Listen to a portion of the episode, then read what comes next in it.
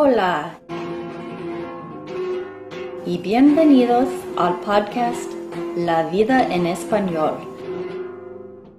donde hablamos sobre temas interesantes y corrientes para practicar y aprender el español.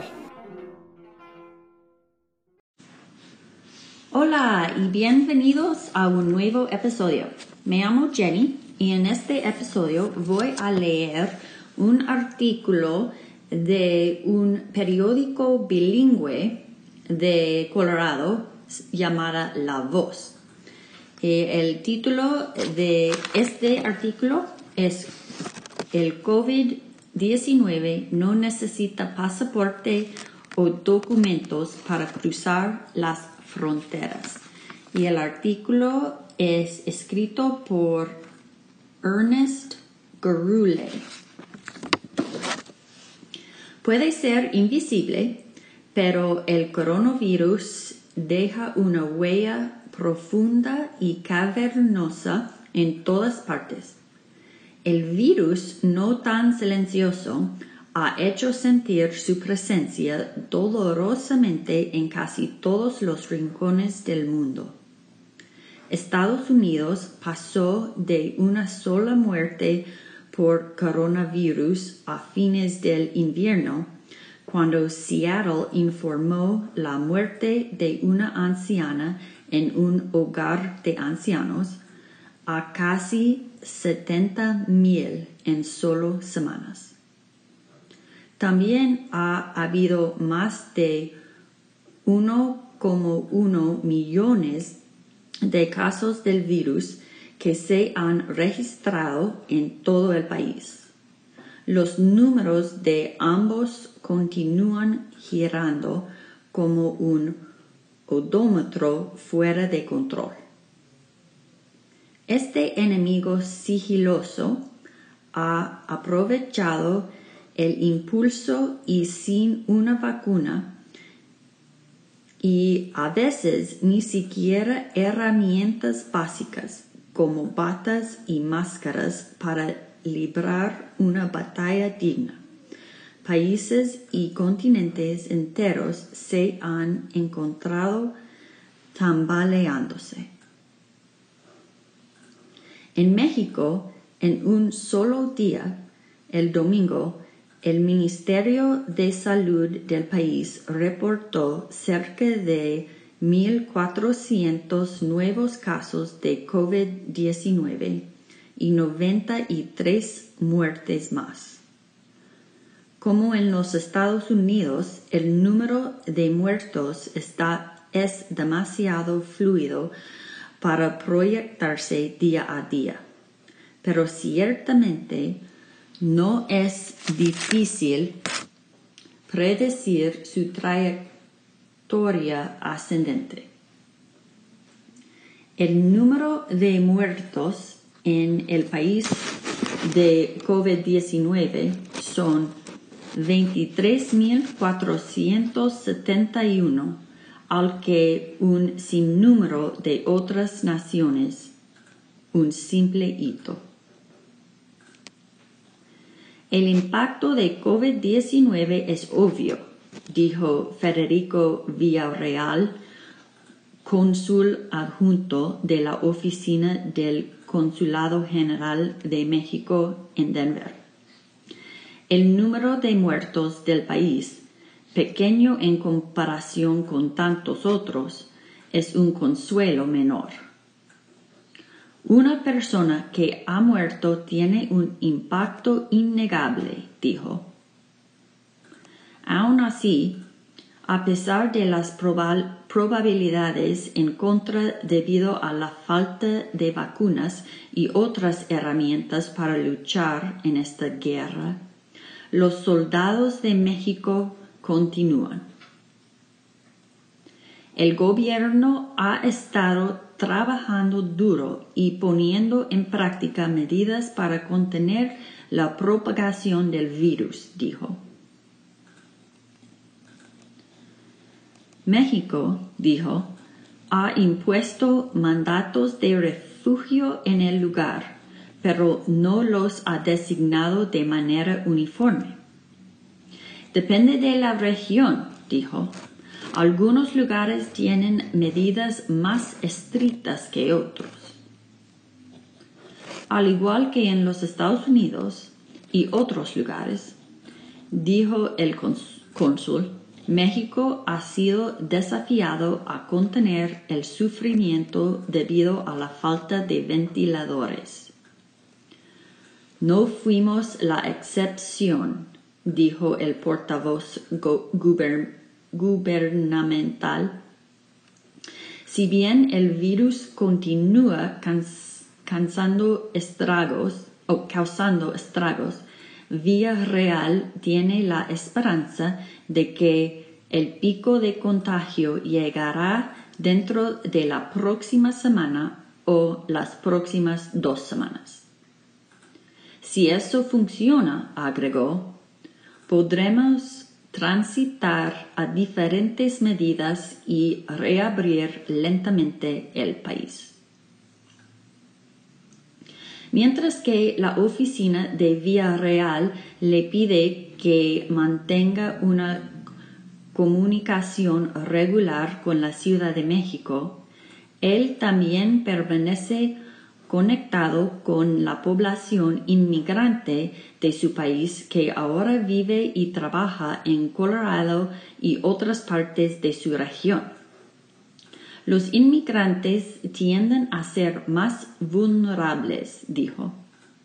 Ser indocumentado empeora un poco las cosas. El virus ha tenido más de un costo físico en los inmigrantes mexicanos. En las zonas montañosas se cerraron negocios y se despidió a muchos trabajadores mexicanos.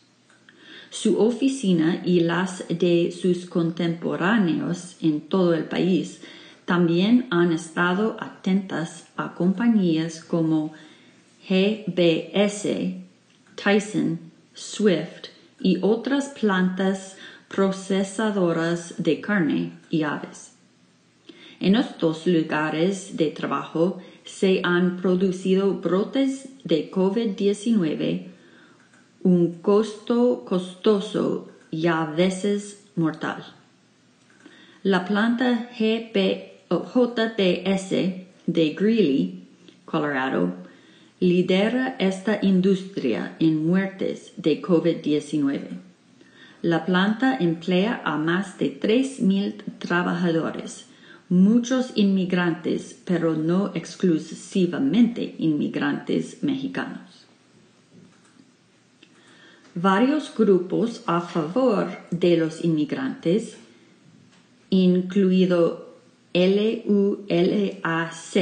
por sus siglas en inglés, la Liga de Ciudadanos Latinoamericanos Unidos, uno de los grupos de derechos civiles latinos más antiguos del país, ha propuesto un boicot a la carne hasta que la industria avance con pruebas demostrables de que está salvaguardando su mano de obra, incluidos sus empleados inmigrantes.